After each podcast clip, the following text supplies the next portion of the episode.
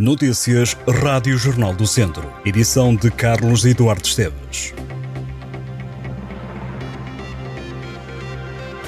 A PSP de Viseu fiscalizou mais de 15 mil condutores e iniciou 1.900 inquéritos só no ano passado, números que fazem parte do balanço operacional da Força da Autoridade. No total, foram detidos 401 condutores por vários crimes 227 guiavam embriagados. Na área da prevenção foram feitas mais de mil ações de formação e de sensibilização junto da comunidade. O comandante em suplência, o intendente Rui Matos, fala num aumento de criminalidade, mas o comandante garante que Viseu e Lamego continuam a ser cidades seguras. E para que esse sentimento de segurança prevaleça, Rui Matos defende que tem contribuído o trabalho da PSP.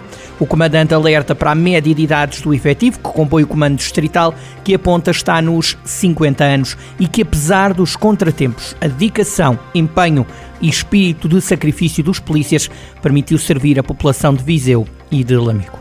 O advogado de defesa do ucraniano acusado de ter matado um russo à facada em Viseu no ano de 2002 defendeu em tribunal que o ucraniano não andou fugido à justiça portuguesa e deixou críticas à atuação da justiça que disse não foi cautelosa o suficiente. Depois de, com a ajuda de uma tradutora, ter conhecido o teor do relatório, o ucraniano de 47 anos voltou a pedir perdão à família da vítima. Já o advogado do ucraniano, Elísio Lourenço, aproveitou para dizer que a justiça não foi cautelosa o suficiente, no sentido que o arguído tomasse conhecimento dos direitos. Segundo o advogado, a morada de Sergei Uvarov, na cidade de Toretsk, quer em casa dos pais, quer depois na casa para onde se mudou quando casou, era conhecida porque na Ucrânia qualquer cidadão é obrigado a informar o sistema policial da alteração de morada. A justiça portuguesa só conseguiu localizar o ucraniano 20 anos depois. A leitura do acórdão ficou marcada para esta sexta-feira, às três e meia da tarde. E pelo crime de furto foi detido em Tondela um homem de 36 anos. A investigação decorria há um ano por 13 crimes de furtos em residências, igrejas e associações. Os militares da GNR estiveram numa casa, num anexo, e vistoriaram um veículo. Apreenderam uma televisão, uma consola de jogo, um cofre, uma máquina de lavar à pressão e diversos videojogos. O homem ficou em prisão preventiva. A neve já caiu na Serra da Estrela e há aviso amarelo devido às baixas temperaturas.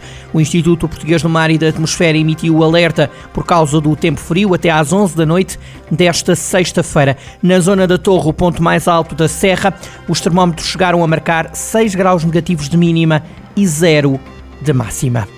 A equipa de sub-23 do Académico de Viseu vai jogar no Estádio Municipal Dr. Orlando Mendes, em Santa Combadão, até ao final da próxima temporada. Em nota oficial, o Académico escreve que o estádio de Santa Combadão fica a partir de agora a ser a sede oficial da equipa de sub-23. Este protocolo que tinha passado na reunião de Câmara vai permitir ao Académico jogar o que falta desta época e toda a próxima em Santa Combadão. O presidente da SAD, o académico Mariano Lopes, referiu que Santa Combadão é para o clube como uma segunda casa. Já o presidente da Câmara de Santa Combadão, Leonel Gouveia, desejou que o académico continue em grande força a representar bem a região e aproveitou para agradecer ao académico o contributo que deu na requalificação do estádio Dr. Orlando Mendes. A equipa de sub-23 do Académico de Viseu arrancou na passada segunda-feira a fase de qualificação para a Taça Revelação. Foi em Santa Combadão que os vizienses empataram frente ao Leixões a dois golos na primeira jornada. Esta é a primeira época, a época de estreia do Académico de Viseu nos sub-23. O ponta de lança Icoba deixou o Académico de Viseu para reforçar os coreanos do Seoul Ellen Football Club. Este é um contrato de cedência com opção de compra. Ikoba tem 25 anos, tem nacionalidade norte-americana e nigeriana e chegou a Viseu no mercado de verão para reforçar o plantel academista. Assina um contrato com o académico válido até 2026, mas nunca foi primeira opção, nem para Vitor Martins, nem agora para Jorge Simão. O ponta de lança foi apenas usado em 4 jogos, 3 para o campeonato e 1 para a Taça de Portugal, e despede-se com apenas 322 minutos do académico. E Koba arruma agora ao futebol sul-coreano, cedido até ao final da temporada num acordo que inclui a opção de compra. Caso o clube sul-coreano o compre, o académico ficará com uma percentagem de uma mais-valia no caso de uma futura transferência. Hugo Pinto, natural de Castro Daire, acaba de assinar contrato profissional com o Vitória Sport Clube. O atleta de 17 anos começou a formar-se na Academia do Crasto. Na formação, o avançado passou ainda pela casa do Benfica durante uma época como sub-13.